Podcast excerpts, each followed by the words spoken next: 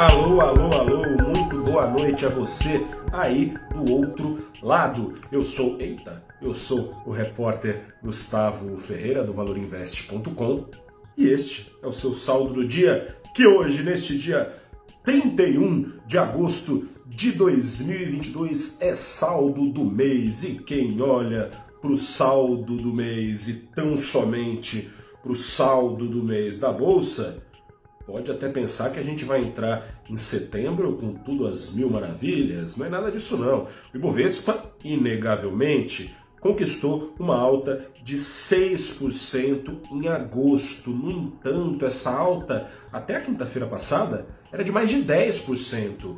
E do pregão de sexta para cá, foi embora então boa parte destes ganhos. O que, que aconteceu? Aconteceu que aquela sexta-feira, como eu disse aqui ontem, tá durando, né? Tá durando bastante. A sexta-feira passada continua pesando o cenário pintado pelo presidente do Banco Central americano, o senhor Jerome Powell, que deixou bem claro que os juros americanos não vão subir pouco, como vinha pensando o mercado, muito menos logo logo depois de completada a subida começarão a cair. Nada disso, como também vinha entendendo que assim seria o mercado. Jackson Hole, né, simpósio anual dos bancos centrais, o Jerome Powell avisou que os juros americanos terão de subir bastante e alcançado um patamar mais alto do que aquele esperado pelo mercado, ficarem lá os juros por bom tempo, tempo suficiente para tirar o desemprego dos Estados Unidos da mínima histórica de 3,5% da força de trabalho. E você se pergunta aí do outro lado, o que, que isso tem a ver com inflação? O que, que isso tem a ver? O que, que isso ajudará se é que isso vai acontecer, o que, que isso ajudará no controle da inflação dos Estados Unidos, que hoje está em 8,5% ao ano. Aqui no Brasil isso seria né, trivial, mas lá não é trivial, né? É maior inflação em mais de 40 anos que precisa descer para a meta de 2% ao ano. Acontece o seguinte, vou te explicar.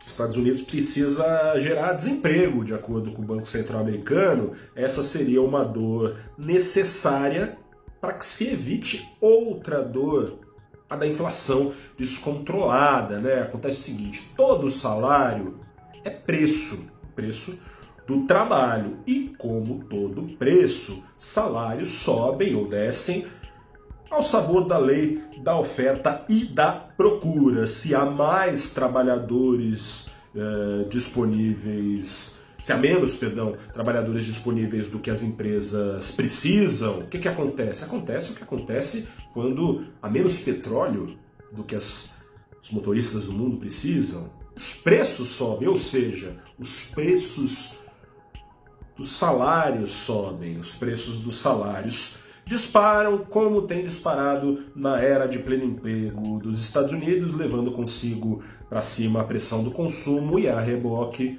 a Inflação parece, portanto, inescapável que os Estados Unidos contratem para os próximos meses uma recessão que venha a fechar vagas de emprego nos Estados Unidos para que não sobrem mais vagas de emprego para o número de trabalhadores disponíveis.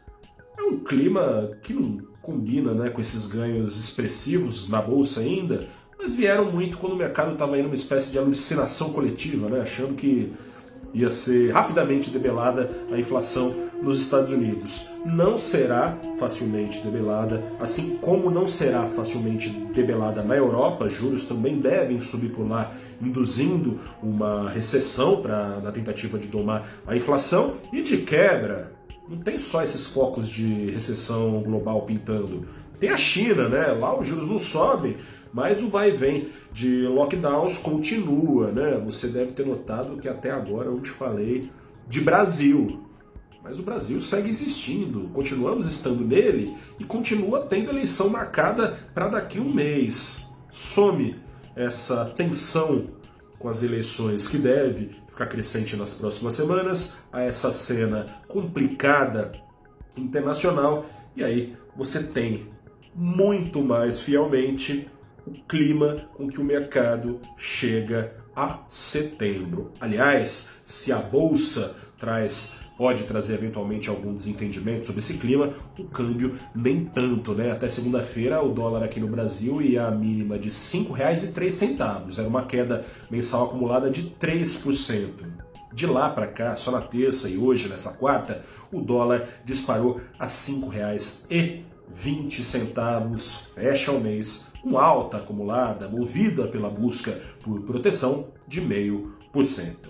O que setembro nos aguarda, você sempre pode acompanhar no nosso saldo do dia, sempre ao final de cada sessão e, claro, em tempo real, na nossa cobertura ao vivo do valorinvest.com. Um grande abraço, boa noite. Setembro chove? Será? Vamos ver. Um grande abraço, tchau, tchau.